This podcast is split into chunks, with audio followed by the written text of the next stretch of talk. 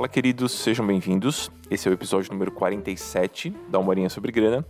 E nesse episódio vocês vão acompanhar um bate-papo meu com o Vitor Barreto, que além de um amigo queridíssimo, é a pessoa por trás da Lúcida Letra, uma editora de livros. A gente vai conversar um pouquinho sobre os números, sobre os processos, sobre como ele toca a editora.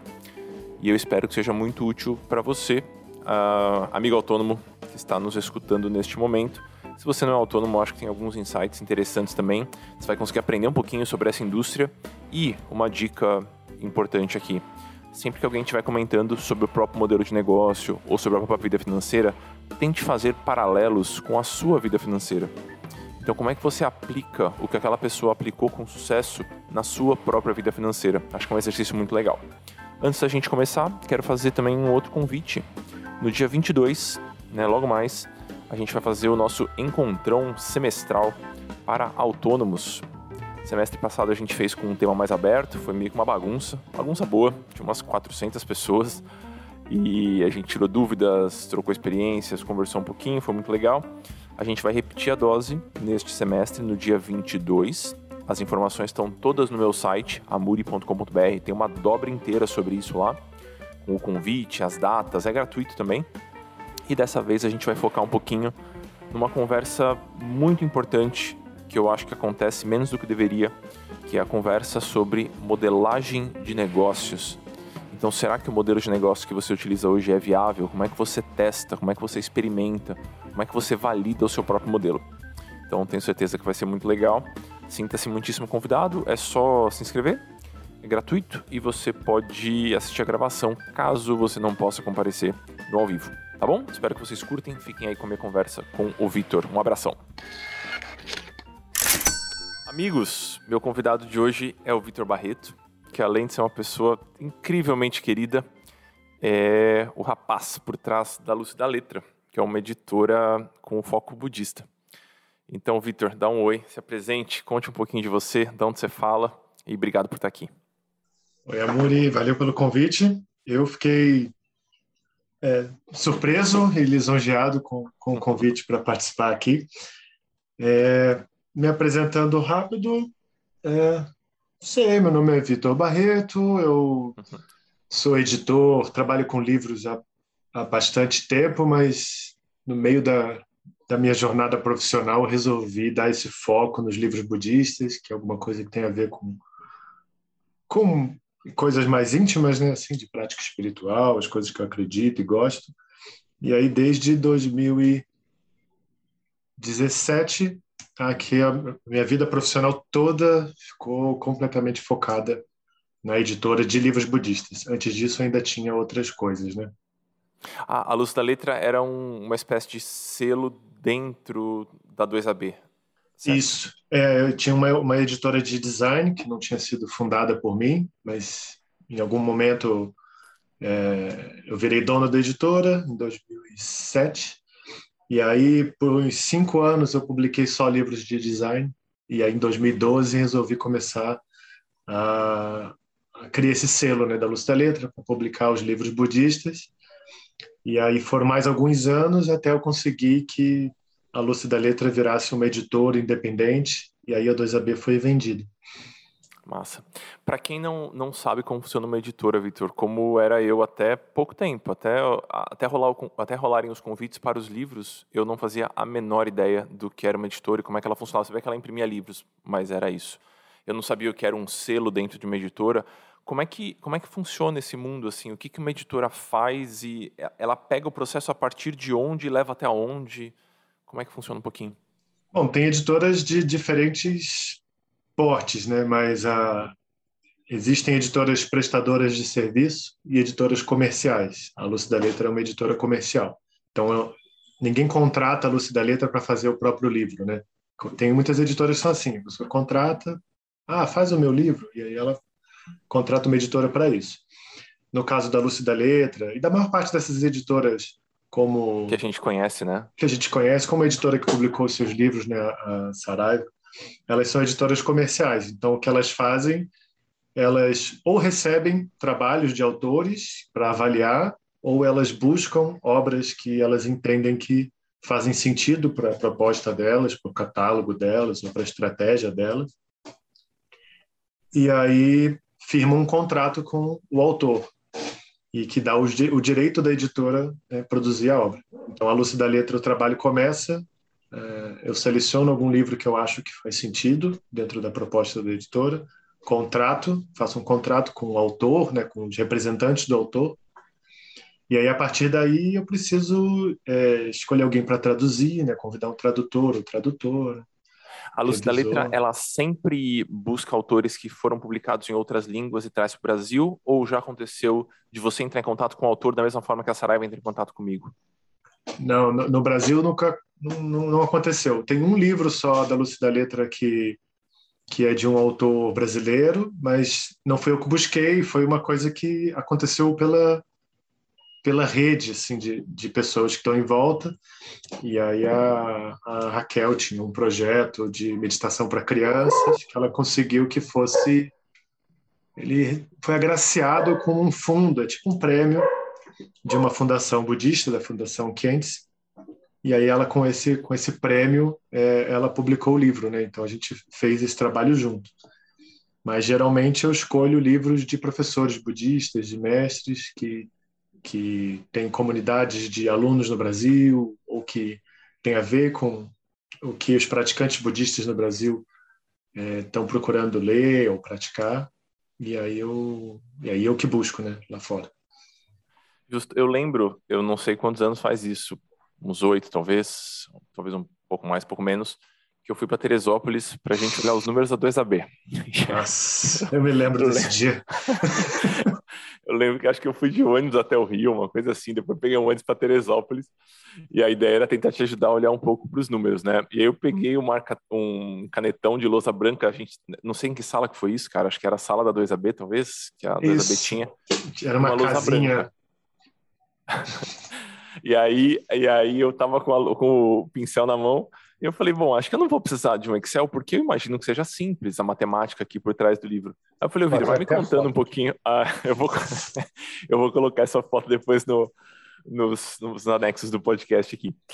É, eu falei, acho que não vai precisar de uma planilha, porque na minha cabeça é, um, é algo simples, né? Tem os custos ali do editor e a gente vai ter que fazer esses custos refletirem no preço do livro, enfim. Eu comecei a fazer as contas com, o, com a lousa branca e a caneta e de repente a lousa parecia uma, uma aula de uma pós-graduação de matemática, sabe? De um tinha muitas coisas para levar em consideração assim. E agora eu acho que fica um pouquinho mais simples, porque você acha que tem o um processo mais na mão, talvez, e você trabalha com títulos mais selecionados, acho que a incerteza é um pouquinho maior, mas conta um pouquinho desse fluxo, cara, por quê? Estou te pedindo isso, porque é muito comum encontrar material na internet para autônomos ou pequenos empresários que trabalham com serviço. Então, uhum. um psicólogo, eu escrevi um livreto, por exemplo, de finanças para psicólogos, né? Os exemplos do Finanças para Autônomos, meu segundo livro, focam muito na turma que, que oferece serviço. E a turma que trabalha com produtos, ela fica meio que escanteada. E é um negócio complexo, não é um negócio simples de fazer. Então, eu queria é. te pedir para você contar um pouco desse ciclo. Como é que como é que a gente chega num preço? Como é que você gerencia essas coisas por aí? É, o, quando você falou dessa visita que você fez, realmente foi um, foi difícil, sim, mas clareou muita coisa a partir dali. Que antes era muito complexo trabalhar com livro de outras editoras, né? Então era como se fosse muitos negócios, né? Era uma livraria, era também uma editora, e aí cada uma tem um jeito de encarar é, margem, preço e tudo. E aí hoje é, a Lúcia da Letra só vende os próprios livros, isso facilita muito. É... Você ficou com medo, Vitor, quando a gente tomou essa decisão lá atrás? De reduzir o seu faturamento para garantir a margem? Eu acho que essa é uma dúvida que muitas pessoas têm, muitos autônomos têm. Eu fiquei, eu fiquei com muito medo porque é bom. Eu fiquei com medo porque ali enquanto você desenhava no, no, no quadro branco ali os números e tentava entender e, e você me fazia perguntas que eu precisava é, responder para mim mesmo antes de responder para você, que eram perguntas que eu nem tinha contemplado antes. E aí é um pouco assustador porque eu, eu, eu tinha uma sensação de que eu estava fazendo a coisa do jeito certo, mas na intensidade errada. E aí a gente viu ali que o modelo de negócio não ele não, não se sustentava e algumas mudanças né, precisavam ser feitas ali. E, Mas para mim foi muito rápido, depois de da conversa ter acabado e eu começar a tomar algumas decisões com base naquela conversa, aí eu fiquei muito mais tranquilo. Uma das coisas foi é, ter clareza do, né, de o que, que a, a, empresa tem que fazer, o que, que a Lúcia da Letra faz. Então, naquela época era 2AB também, né? tinha outra editora, mas vende livros de todo mundo e também vende os próprios livros e divulga pelo site, mas também vende em livraria. Eram muitas frentes de trabalho e, e acabava que nenhuma era muito sustentável, né? Esse ponto é tão bom, cara. Eu vejo tanto com os alunos do Finanças para Autônomos que eles sustentam muitas frentes e acabam não divulgando com competência nenhuma delas uhum. e não analisando o modelo de negócio nenhuma delas, sabe? Exato. Simplesmente porque, ah, eu preciso faturar mais, então eu vou abrir, bom, eu vou vender livro dos outros, vou vender livro dos outros na minha, vou vender o meu livro nas outras, vou vender o livro da... Meu Deus do céu, foi é. um negócio complexo, assim. Mas eu te interrompi, desculpe, você ia falar um pouquinho do. É, não, é isso business. do business. É porque sendo filho de contador também, eu tenho, eu tinha, apesar de eu não ser dos números, mas é, eu achava que o faturamento era uma coisa muito importante. E aí até essa conversa que a gente teve, acho que foi em 2013 mesmo, que meio que no final da conversa tinha que enxugar tudo e a empresa ela ia encolher. Aquilo foi um pouco assustador, essa ideia de pensar que o faturamento ia diminuir. Mas os custos diminuíram drasticamente, porque eu vi que muitas dessas frentes de trabalho e tudo, elas não faziam sentido elas demandavam muito esforço, eu estava super estressado.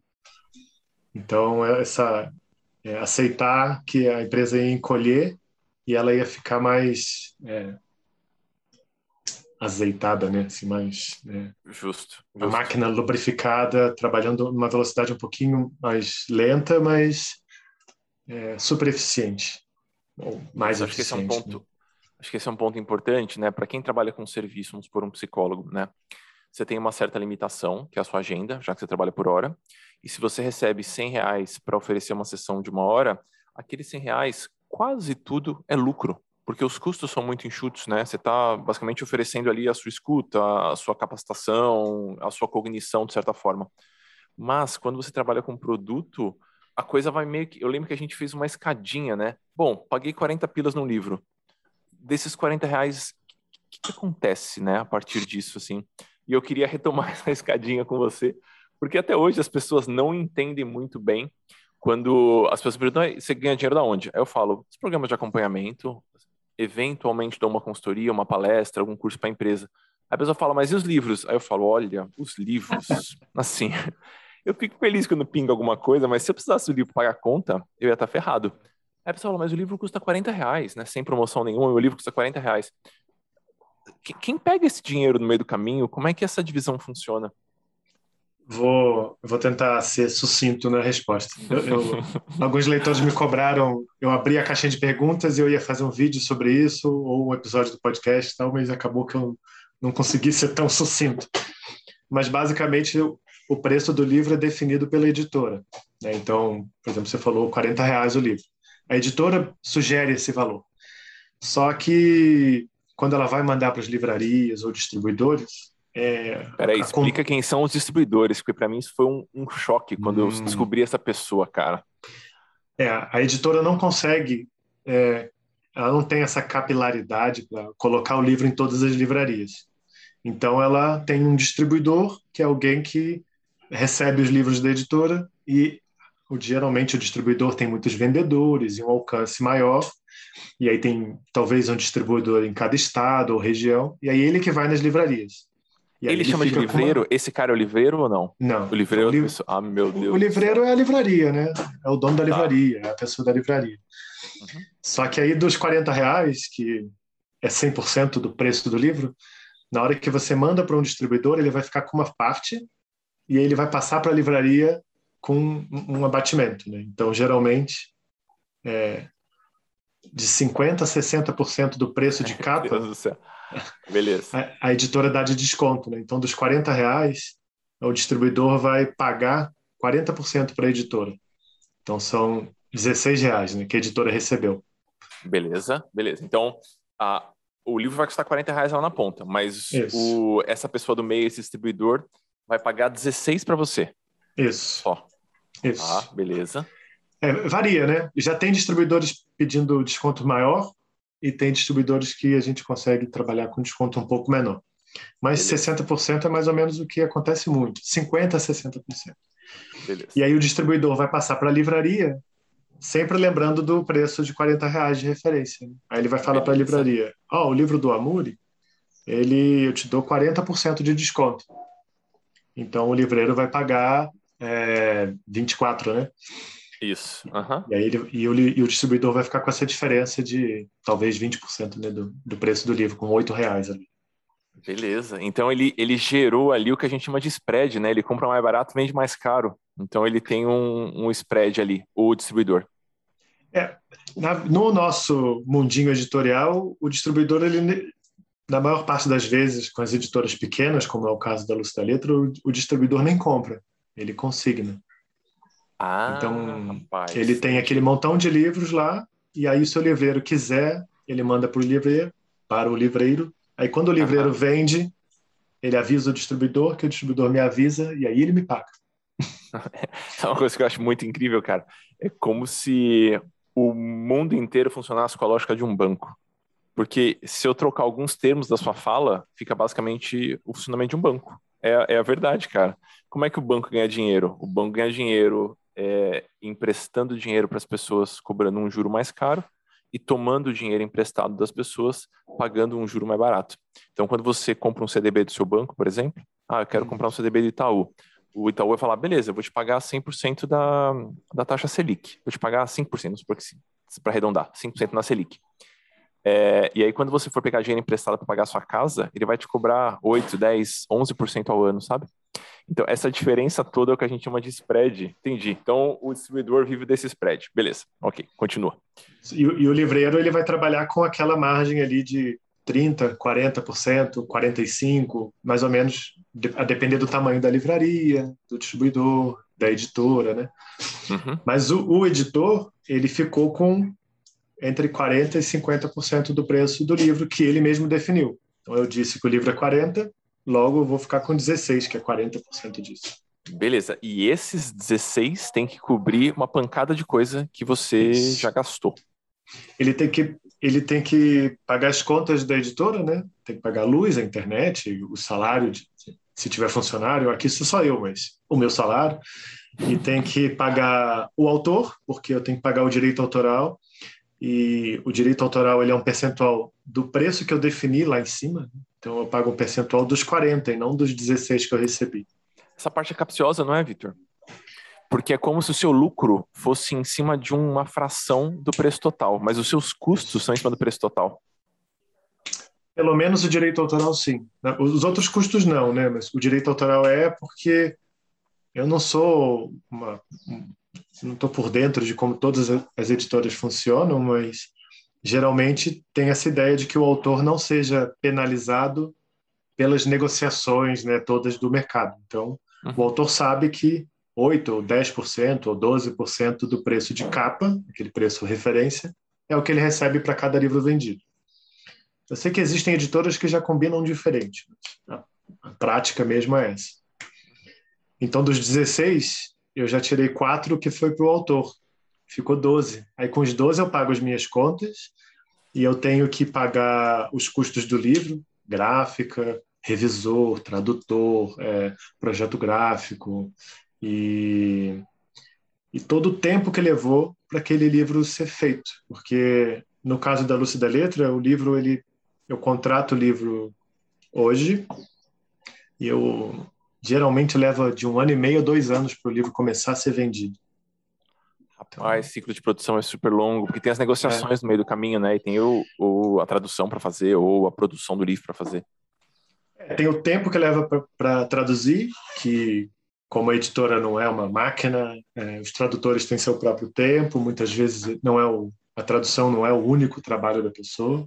Depois tem as revisões e o projeto gráfico, e também a capacidade de a editora é, produzir as coisas em um ritmo é, é, contínuo. Então, às vezes o livro está pronto, mas não dá para fazer agora, porque eu tenho que pagar a gráfica também.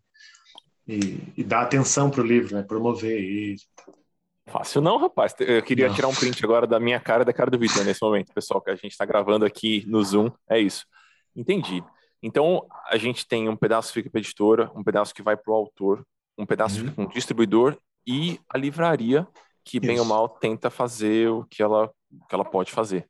E o mais incrível é que se a gente, eu já tive essa oportunidade, se a gente analisa o balancete de livraria, amigos, é uma pindaíba danada, assim, também não é. sobra dinheiro para livraria. Isso que é o mais, é o mais maluco, assim. É, a gente está num contexto de, de, uma concorrência difícil também com essas grandes redes, né? Então, as livrarias pequenas, é, elas precisam de um carinho dos leitores para sobreviver. sim, sim, porque aí a livraria, ela basicamente vai vender o livro, vender o livro no preço cheio, alguma Isso. coisa assim, né? É. Você acha que é um, eu, eu sinto que é um mercado parecido com o mercado das flores, cara? Não sei se você já flores? parou para conversar. É, floristas. Flori... É, ficou poético, né, a frase, mas não é real mesmo. É, antes era uma coisa, era uma coisa muito sustentável, né? Floricultura de bairro era um negócio muito sustentável. Até que chegou um ponto em que as flores foram vendidas em supermercados por grandes, hum. grandes, grandes produtores. E os grandes, grandes produtores, o que, que eles podem fazer? Eles podem abaixar a margem, porque eles vão ganhar no volume. E esse é um ponto que não fica claro, sabe? Então, quando a gente fica brincando que consumir, de certa forma, é um ato político, não é força de expressão, assim. Não, Se você, não é. Sabe? E é menos, menos viagem sociológica do que as pessoas acham que é. Se você está comprando a sua flor no mercado, você está sustentando uma cadeia que vive do volume e você está esmagando todos os pequenos editores que estão, ou os pequenos é, floristas, talvez, que estão nesse meio do caminho. Eu lembro de conversar bastante com a Lê Marcuse sobre isso. Acho que você conhece ela também. Hum, sim. E, é, bom, se você quer um arranjo maravilhoso, feito com todo cuidado, feito com flores, não sei se é fresca que fala, desculpa a ignorância, mas com feito daquele jeitinho, se você comprar do grande, você vai estar basicamente matando esse mercado pequeno. Exato. Com o livro é a mesma coisa. Porque a, as redes muito grandes, elas, elas apertam as editoras porque já que elas são muito grandes, elas elas dizem, eu vou comprar muito do seu livro, ou eu vou vender muito do seu livro. Então eu não quero 50% de desconto. Eu quero 60, 70% já tem gente pedindo. E você paga o frete e eu te pago em 60 dias, ou em 60, 90 dias. E e tem umas umas redes é, é, como a Amazon, ela já tem até uma taxa de marketing, que o editor meio que paga uma taxa de marketing para para eles divulgarem o seu produto. Então é uma loucura, né? Enquanto isso, o livreiro tem 40% de desconto e ele tem os recursos que estão disponíveis ali, o WhatsApp, o Instagram, pequeno, muitas vezes são é livrarias pequenas, né, como a da minha cidade. É uma família trabalhando ali. E aí tem uma coisa da curadoria, que eu acho que a tendência é que os livreiros deem mais atenção para esse tipo de, né, para a curadoria da, das estantes, ali, do que, que ele está oferecendo. E aí as pessoas vão por conta disso. Porque senão, se ele for depender de ter um catálogo muito amplo, as pessoas vão comparar. Por que, que ele vende o livro do Amor por 40 se na Amazon está, não sei quanto é que está, né? provavelmente está muito mais barato. Mas aí, esse dinheiro vai para onde, né? Para quem que está tá fazendo o que com o mercado? Eu lembro que por um bom tempo quando a gente, quando eu estava dentro do Papo de Homem e a gente tinha espaço físico lá na Pompeia, a gente ia muito na Zácara, que é uma livraria que tem na Pompeia, livraria de bairro, assim, né? E tem há 40 anos já. É o Lúcio, que é o proprietário lá da, da livraria. E a gente passava muito tempo lá porque ele servia café e ele era uma das pessoas mais cultas e simpáticas que a gente conheceu na vida, assim. Então a gente ficava lá e via livre, comprava livre, a esposa dele fazia bolo. Então era um, um evento ir tomar café na livraria. Assim, era um, uma delícia, assim. E eu ia bastante com o Luri e tal, o pessoal todo do Papo de Homem. E aí a gente ficava escutando de butuca ali o papo dos clientes, né? E aí às vezes tinha algum livro que era um livro de um autor que estava na moda e por isso ele estava circulando no Instagram e nas redes sociais e tudo mais. Eu lembro que aconteceu com Mia Couto uma vez. Miyakoto soltou algum livro que estourou na época, assim, e ele estava nas manchetes, ele participou do Roda Viva, eu acho, tem uma participação tal. E aí, a Amazon estava vendendo o livro dele, acho que por 18 reais, é uma coisa assim.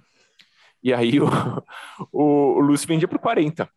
É. E as pessoas, por mais que o Lúcio explicasse, as pessoas elas iam na livraria pegar o livro na mão e sentir o livro, iam para casa e compravam na Amazon.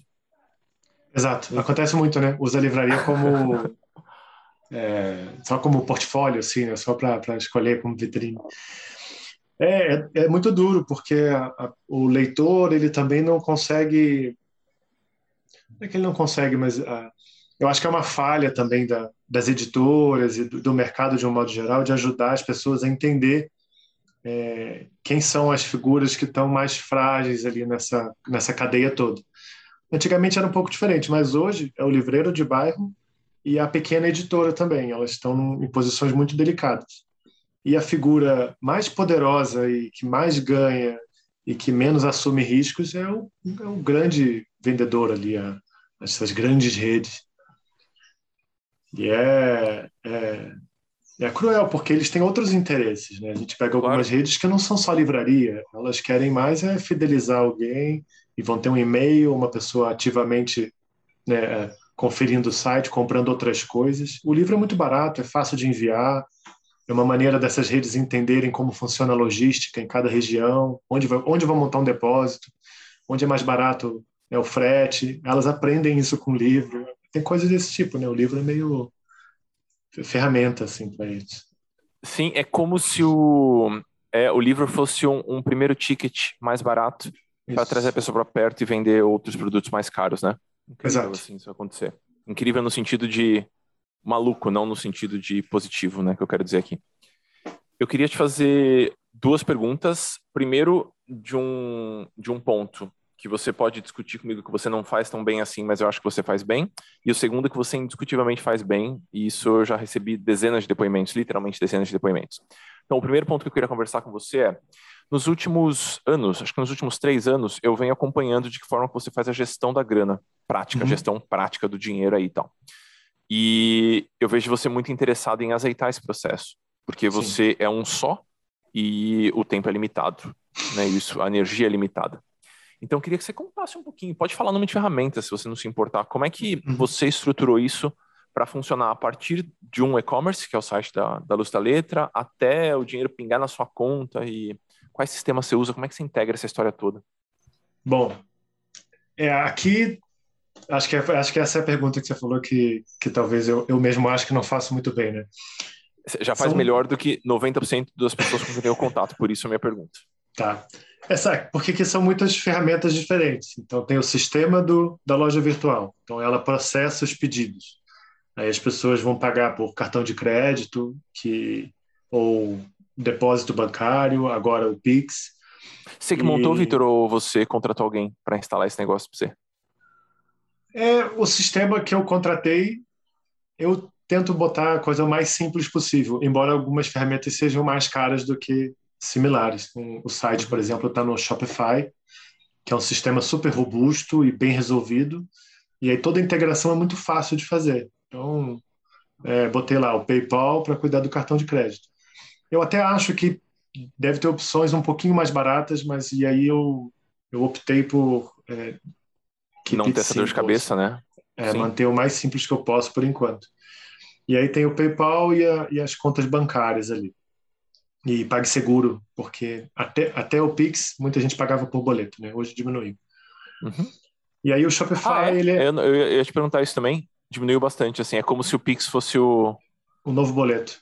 O novo boleto, justo, ok. Muito, okay. muito, muito. O boleto quase não tem mais, mas o, o, o Pix tem bastante. E aí o, o aí eu tenho um sistema, um ERP, eu nem sei o que, que significa ERP, mas é o, o sistema que emite nota fiscal e tudo. Beleza. Que ele é integrado ao Shopify. Então é ótimo, porque ele importa os pedidos e não preciso ficar copiando e colando endereços e tal, igual antigamente. Uhum. E aí ele controla. Ele gera uma etiquetinha, assim, para você colocar ali?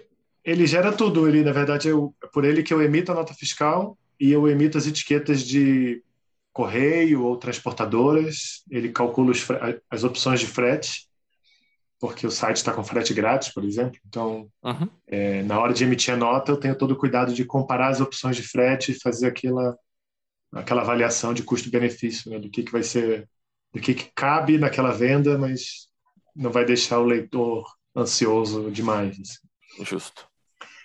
É, de sistemas, né? Aí tem a parte da editora que não é pelo site, que é a venda para esses distribuidores e livrarias, essas consignações que são muito trabalhosas de, de acompanhar. Aí tem um Victor, outro explica sistema. o que é consignação, porque tem gente que não sabe o que é e tem vergonha de perguntar. Eu acho importante, assim, para a gente Legal. ter esse ponto aqui.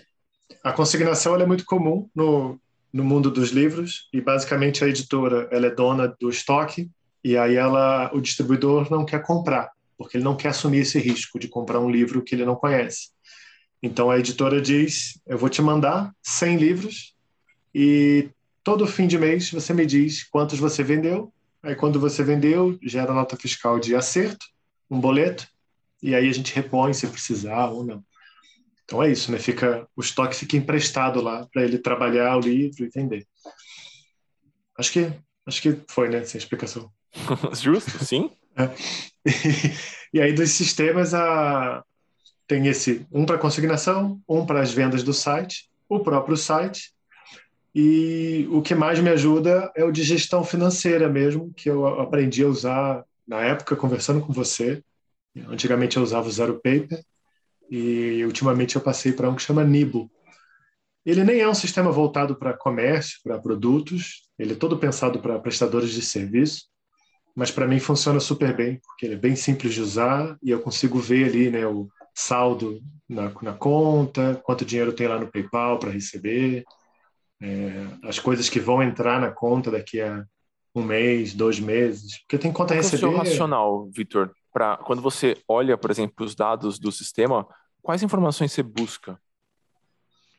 É hoje as coisas mais importantes que eu olho no, na coisa financeira é é o fluxo de caixa, que era uma coisa que eu nem sabia que existia até até é, até eu te acompanhar ou te pedir socorro. E aí eu fui vendo que precisava ter esse olhar de o que que vai entrar nos próximos dias ou semanas ou meses e o que que tem que sair. Porque como eu tenho contas altas para pagar e, por exemplo, as vendas do site são de 30 reais, 40 reais, 80 reais mas as contas para pagar da gráfica elas são de mil reais, dois mil reais, três mil reais. Uhum. Então, na hora que eu olho as entradas e saídas, eu tenho que ter uma. É bom para mim quando eu tenho essa clareza de, ah, no final do mês eu vou ter que pagar tanto e eu preciso, se não tem entrada prevista, eu vou ter que me esforçar para vender a, a tempo. Né? Então, isso me dá uma. Mas agora, a editora eu acho que eu trabalhei de um jeito e aí a coisa do de ter uma reserva, um, é, um capital de giro, né? Então eu vou sempre olhando para daqui a um mês ou daqui a dois meses como que tá, se eu, se eu vou depender muito desse capital de giro, né, daquela gordurinha que está na conta ou não. E aí às vezes eu consigo antecipar ou, ou adiar algum pagamento ou recebimento. Justo. O capital de giro você costuma contratar do banco ou você usa o seu próprio caixa para isso? Eu uso o próprio caixa. Já teve momentos da editora em que eu usei crédito, assim, de, uhum. de banco, tudo, mas ou até mesmo meu, é, mas o depois o meu esforço foi que a editora não precisasse de crédito de fora, além do cartão de crédito. Né? Então a gráfica, por exemplo, eu pago com cartão de crédito. Aí você ganha esses 30 dias ou 20 e poucos dias para forrar o caixa. É, na verdade, a gráfica eu pago no cartão de crédito em 12 vezes sem juros. Ah, você dilui o custo até para você poder ter a entrada daquele livro, né? Nesse meio. É, então isso funciona bem, mas eu até tenho tentado, quando eu posso, dividir em menos vezes para ir deixando a coisa mais previsível, assim, ficar com menos parcelas para o futuro. Uhum. Mas não é muito fácil. Mas hoje o, capital de giro ele é de recurso próprio. Mas o, os investimentos que eu faço, investimento aqui é contratar novos livros, né? Eu faço na medida em que o capital de giro permite. Justo, justo. Não é um negócio fácil de concluir, né? Porque às vezes, me corrija se eu estiver errado, quando a gente está num negócio que claramente se beneficia da escala, a gente tem uma ansiedade de escalar rápido. Então, ah, será que não faz sentido eu pegar 50 mil reais no banco para conseguir soltar mais títulos esse ano? Não é uma pergunta que fica batendo por aí? É, é eu acho que eu já eu já errei muito com isso, de, ou, ou, épocas em que antes da luz da letra, que o crédito era muito barato uma época que tinha um BNDES, umas coisas assim, e aí aquilo dava uma uma sensação de que agora vai, porque está tudo favorável. E aí eu tomava decisões muito imprudentes, de, de só porque o dinheiro estava mais acessível, e aí daqui a pouco aquela, aquele BNDES tinha uma carência, né? acabava a carência, eu começava a ter que pagar aquilo, aquilo virou um pesadelo. E aí hoje eu consigo tomar decisões um pouco mais inteligentes e, o, e eu acho que o melhor é ver esse crescimento sustentável. Né? Então, em vez de ficar ansioso para a venda ser maior, eu fico mais feliz quando no dia 10 eu já paguei tudo que eu tinha que pagar. a, vida, a vida real do autônomo é maravilhosa. Você fica feliz quando. Não, eu fico feliz quando tá tudo pago no dia 10. É isso, é, é o é sono isso. tranquilo. E, e deixa eu perguntar uma coisa. Você. Eu acho que é uma análise que nem todo autônomo faz. Queria perguntar como é que você lida com isso por aí. Porque eu sinto que um gargalo de uma editora como a Luz da Letra não é exatamente a falta de capital para publicar livros, mas é o alcance que a gente vai ter e o quanto da atenção das pessoas a gente vai ter nos próximos tempos, porque é limitado também, né? Você vai conversar com o público, porque você está debaixo de algoritmos e da sua capacidade operacional de dar oi no WhatsApp para as pessoas. Então, acho que tem um gargalo que não é o financeiro, não é? Que a gente tem que respeitar também. Sim, é por isso que algumas editoras estão adotando estratégias diferentes, né? como o crowdfunding, por exemplo, que aí eles estão tentando é, viabilizar um, um, novo, novo título no catálogo com apoio das redes que essas editoras têm. É, definitivamente é algo que a Lúcia da Letra podia fazer, mas eu não dou conta de fazer e me gera ansiedade só de pensar.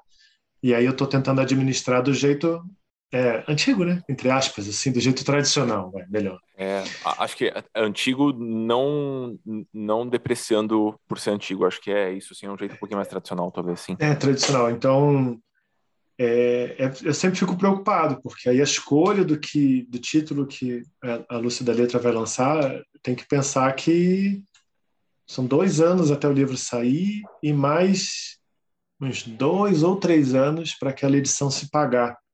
Uhum. Então, eu acho que depois de uns oito anos de editora, ela que ela está conseguindo colher frutos dos primeiros livros que venderam bem, e aí está lançando livros que vão também né, mais para frente produzir. Mas é muito difícil isso de, de que a editora assume todos os riscos, né? já que o distribuidor não compra, a livraria não compra, é tudo consignado.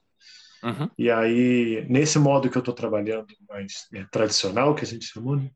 Eu tenho que fazer uma tiragem que seja suficiente para consignar com os distribuidores, para atender as livrarias. E aí tem sempre esse fator de incerteza, né?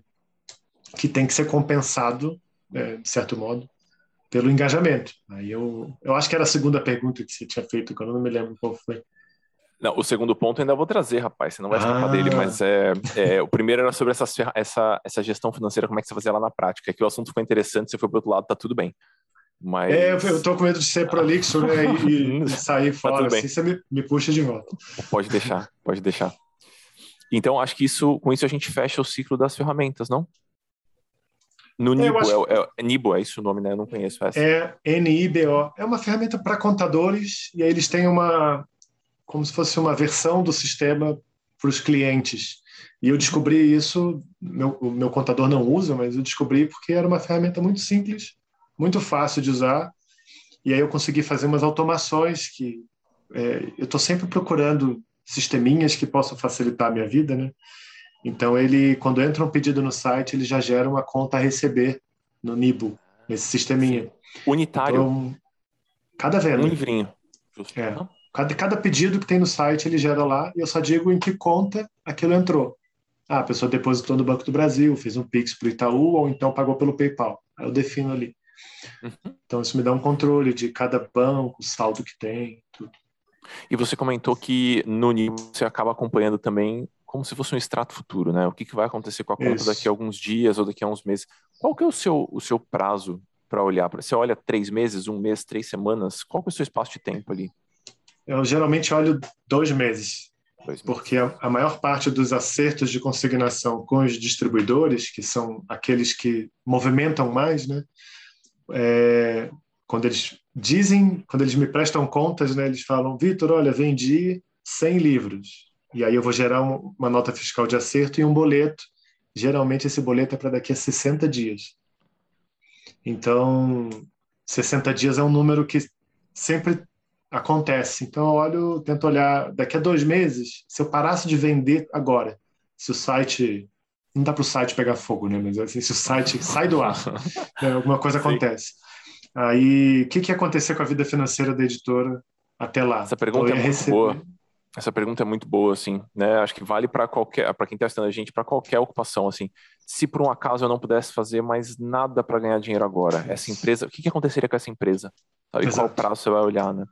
Eu pensei muito, eu comecei a pensar muito nisso com a coisa da, da Covid, que eu fiquei com medo, sabe, de, de acontecer alguma coisa, e eu vi a gente, quando, quando não era o pior cenário possível, né, da pessoa morrer, mas às vezes é, conheci pessoas que ficaram internadas 10 dias, 15 dias numa, uhum. no, no, hospital. E aí eu pensei, poxa, eu trabalho sozinho. Se eu não tiver aqui no escritório, a editora não faz nada.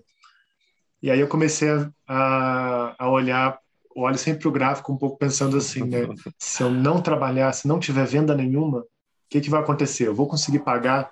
Né? Ou, ou, quem estiver cuidando para mim aqui, né? Se, sei lá, minha mãe, meu pai, minha esposa, alguém vier aqui, vai conseguir pagar tudo que tem que ser pago nos próximos dois meses, até eu voltar, ou se eu tirar férias, né? enfim. Aí isso me dá uma tranquilidade quando eu vejo que, é, dá para eu, se eu ficar 15 dias sem venda, eu consigo pagar. Posso ficar internado, vai dar tudo certo. é. Desculpem a piada pesada aqui, pessoal. vai dar tudo certo. E sobre tranquilidade, deixa eu te perguntar uma coisa. É, eu tô há uns anos aí nessa nesse baile de educação financeira, né? Já fiz muitas, muitas rodas de conversa. Vez que contei tinha mais de 200 já. E eu continuo ficando um pouco nervoso antes de começar a puxar uma roda. Mesmo que eu já tenha 65 ganchos para não deixar, para não pra fazer com que a roda seja interessante para quem está lá, eu sempre fico um pouco nervoso. Então, ou seja, a, sobre tranquilidade, eu continuo ficando nervoso. A diferença é que agora eu sei que eu vou ficar nervoso e que o nervosismo vai passar depois de alguns minutos. É só isso que mudou, mas eu continuo ficando nervoso. Quando você vai lançar um livro, como é que mudou nos últimos cinco anos, por exemplo? Porque você já, tá, já lançou algumas dezenas de títulos. Sim, são um pouquinho mais de 50 livros na Lúcio da Letra. O que, que mudou? Você fica mais tranquilo ou ainda está dor de barriga? Eu ainda fico bem ansioso. Percebo que o dia que a gráfica vai entregar o livro é um dia que eu estou mais agitado mesmo. Uhum. Mas de modo geral, e eu acho que isso acontece de um jeito mais lento do que do que a gente do que eu imaginava que seria, mas eu fico satisfeito de ver que acontece, que é de ir refinando o, o a maneira né, através da da qual eu tomo decisões. Então, hoje, a cada vez mais eu tenho mais clareza do propósito da editora, o que que eu tenho que publicar, o que que faz sentido eu publicar e lançar. Então, as, as escolhas tendem a ser mais fundamentadas. E aí também, por mais que eu fique ansioso, acho que é igual você, eu vou ficar ansioso mesmo, é, eu fico menos inseguro, porque eu sei por que, que eu lancei aquele livro. Ah, porque esse livro tem a ver com uma série de praticantes e grupos de estudo, ou as pessoas estão com interesse, ou aquele autor tem falado muito. Aí, como a coisa toda foi mais embasada, eu fico menos inseguro. Aí isso mudou. Eu estou tomando decisões mais é, amparadas nos propósitos da empresa. Isso. E é isso, por mais que desde o começo eu tivesse uma, um propósito definido para a editora, às vezes acontece de eu mesmo tenho uma coisa que me seduz, um livro que eu acho que é interessantíssimo, e aí às vezes vai um pouco de entusiasmo misturado com uh, né, o, o quanto que aquilo ali tem a ver com propósito ou não. E aí, aos poucos, isso vai ficando mais, mais bem definido. Assim. Mais estruturado. Massa. É, mais estruturado. E aí, meu segundo ponto, e esse é indiscutível, né, que você faz com, com primor. É, eu recebo muitos, muitos pedidos de pessoas que estão iniciando agora como consultores financeiros, educadores financeiros. Né, e eles me pedem dicas e, putz, amor, eu queria saber como é que você fez em tal situação, como é que você fez aqui, qual conselho que você me daria tal. E aí eu tento ajudar da maneira que dá para ajudar. E um ponto que eu levanto sempre é, quando você está começando e quando você claramente vai trabalhar com uma escala reduzida, como por exemplo é o caso de um consultor financeiro, se ele não quiser escalar criando produtos digitais ou palestras por aí, ele vai trabalhar com um grupo pequeno de pessoas porque ele está limitado à sua agenda. Né? Uhum. Você não pode oferecer um serviço mais ou menos, porque você depende, você literalmente depende das indicações daqueles primeiros clientes. Isso para mim é uma é um ponto muito fundamental, né? A gente aprende a, aprende, entre aspas, a fazer marketing com Netflix ou com empresas que têm uma escala bizarra, de enorme, e, e, a gente esquece que a gente vai trabalhar com 30 pessoas por mês, 40 pessoas por mês, num mês lotado, se você for um consultor financeiro iniciante, é isso que vai acontecer. Você não pode se dar o luxo de não encantar o seu cliente, porque você depende, e, e você não vai conseguir resolver isso com anúncios de Facebook. Né? E aí, toda pessoa que eu converso que já comprou com você, fica encantada, porque é um, é um cuidado e um zelo do começo ao fim. Eu sei que isso tem a ver com a sua prática também, uhum.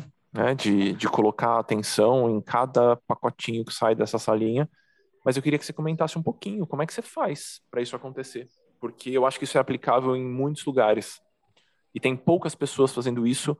Uh, por exemplo, consultores financeiros que entregam um serviço primoroso, eu conheço, eu consigo contar nos dedos de uma mão com sorte, sabe?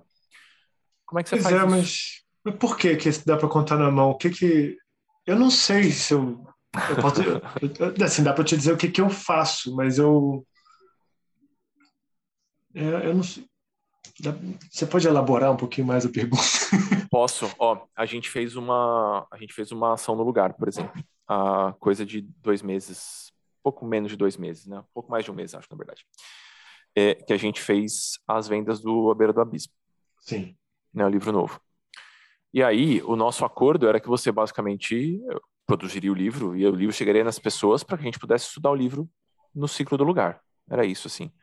Mas não tem, não, pouquíssimas pessoas que entraram nesse processo não saíram encantadas porque você respondeu todas as pessoas, você não deixou ninguém sem resposta. Os e-mails eram claramente respondidos por um ser humano, no caso você uhum. não era uma máquina. O livro chegava lindo na casa da pessoa, com algumas coisas que a pessoa não estava esperando. Acho que esse é um ponto também importante. Então, no marketing, a gente chama disso de over delivery. Então, você está prometendo um negócio e entregando mais do que aquilo. Eu acho que tem um, um zelo e um cuidado que a gente poderia ter, que os autônomos precisariam ter nas suas entregas e que você tem muito na Lusta Letra. O Vitor é muito modesto, pessoal, vocês estão escutando, mas, mas eu acho importante ele levantar esses pontos, porque isso é mais importante do que aprender a mexer no Facebook Ads e fazer anúncios, sabe? Ah, eu acho também, com certeza. Eu, eu acho. É porque não é. É que eu não sei dizer se é uma. Não, não acho que seja uma. Dá para olhar como uma estratégia, mas eu acho que tem a ver com a coisa do propósito da editora, porque a editora publica, publica livros budistas, então a ideia é que tudo que eu tudo que eu escolho publicar eu considero precioso e as pessoas que compram é, consideram precioso porque aquilo ajuda ela de alguma maneira está ligado a uma coisa que ela tem um vínculo né muito forte e aí por isso que eu mando o livro na bolsinha por exemplo vai numa bolsinha e aí tem tem a ver com o propósito maior da editora que é de apoiar o Dharma né? apoiar o budismo apoiar é, os ensinamentos enfim mas eu acho que é, desde o começo, quando eu vi que seria melhor eu pessoalizar, sabe, eu, ficou tudo mais fácil para mim, em vez de mais difícil. Logo no começo do meu trabalho em editoras, antes de eu ter minha própria editora, tinha sempre aquela coisa da editora ter departamento disso, departamento daquilo, departamento daquilo outro, e você não sabe com quem você fala, quem resolve, quem faz o quê. E quando eu fui cuidar da minha própria editora 2AB lá atrás, eu também tentava passar essa impressão de que, de que a empresa era muito profissional, então tinha departamentos e sistemas de controle e tal. E aí, com a luz da letra, eu acho que nessa ideia que aconteceu lá quando você foi desenhando o quadro branco também, um pouco, de simplificar tudo, aí eu acho que eu fui levando isso um pouco ao extremo. Eu escrevo um e-mail, assino embaixo, porque afinal eu que escrevi o e-mail. A pessoa manda o um e-mail, eu respondo o e-mail do jeito que eu falo, porque afinal é como eu falo. Parar de eu parei de tentar fazer criar uma persona da editora. Eu não acho que é errado a empresa ter a sua própria linguagem, mas para mim era mais fácil eu fazer do fazer como eu faço mesmo. E aí essa coisa muito humana eu vi que não é tão comum. E isso tem. Eu vejo pelas mensagens. Todo dia tem pelo menos uma mensagem de alguém que achou bacana, que eu respondi uma mensagem. Não, tem um e-mail automático do site, e se a pessoa responde, ele chega para mim. E aí eu respondo. E aí isso é alguma coisa que, que, que acho que as pessoas não estão acostumadas, é essa atenção para a necessidade de cada cliente, de cada coisa, em vez de tentar aparecer um, um conjunto de processos muito bem definidos e, é, entre aspas, profissional, né? que na verdade é só frio e, e impessoal. Mas eu não sei se eu respondi sua pergunta, assim, mas é para mim pessoalizar foi muito importante. Deixa eu comentar um ponto. Você falou isso não é uma estratégia. Eu entendo que é genuíno, sabe? Eu não acho que a gente tem que pasteurizar isso, né? A partir de agora, todo mundo vai responder com emoji ou com um rostinho feliz. Não, não é esse o ponto. Mas para muitas pessoas, o trabalho também tem essa o trabalho que essas pessoas oferecem também tem uma conotação preciosa. Pode não ser vinculado ao Dharma ou ao budismo, mas a, pessoa uhum. acredita que aquele trabalho é muito benéfico. Isso. E às vezes falta linguagem para a pessoa expressar esse carinho que ela sente pelo trabalho dela e pelas pessoas que consomem. Então veja, o propósito está lá, né? Ele acredita que o trabalho dele é benéfico, mas ele não sabe expressar, ele não sabe desaguar isso para quem está consumindo aquele trabalho.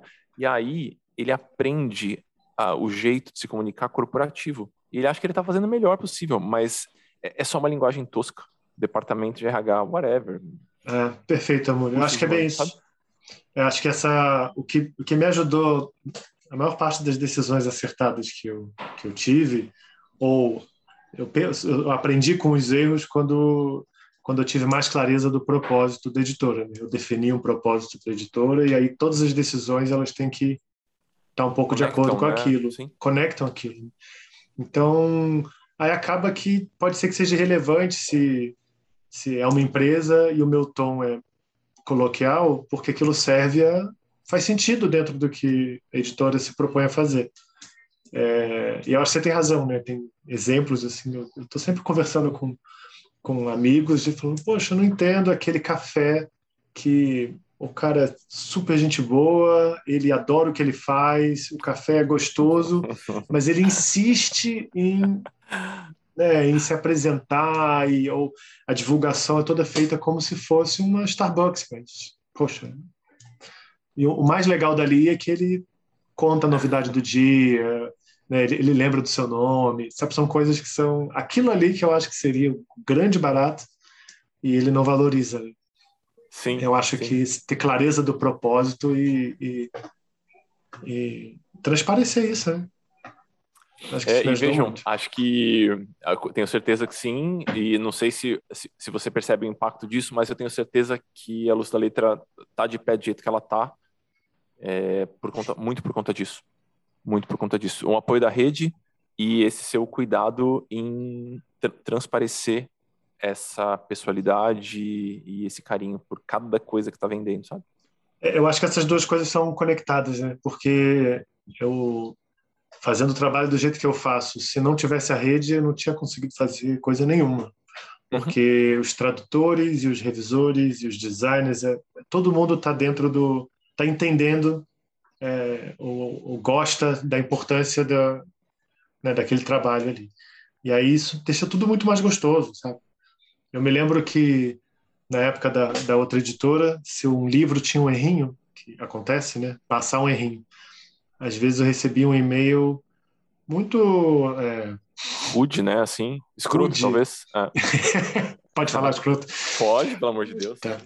É, vinha aquele e-mail. Pô, comprei um livro aí dessa editora e tem, tem um erro aqui, eu acho palhaçada, como é que vocês conseguem fazer um negócio desse, botar numa livraria? Eu quero meu dinheiro de volta. Então eu quero, eu quero que isso seja corrigido. É uma coisa arrogante, agressiva. E nunca aconteceu na Luz da Letra. É, nunca. É, eu lembro que na 2AD, uma vez a pessoa reclamou que foi uma bala no envelope, que eu mandava balinha. Alguém reclamou que veio balinha. É, tipo, eu comprei um livro, não comprei bala. E aqui na Luz da Letra é o contrário. Às vezes tem quando a pessoa encontra um errinho, alguma coisa no livro, ou se a transportadora deu mancada e, sei lá, e aconteceu alguma coisa errada, a pessoa manda um e-mail e falou: Oi, Vitor, tudo bem? Poxa, então, aconteceu tal coisa, é, que, que, que, que dá para fazer. É, é super. O tom é outro, né?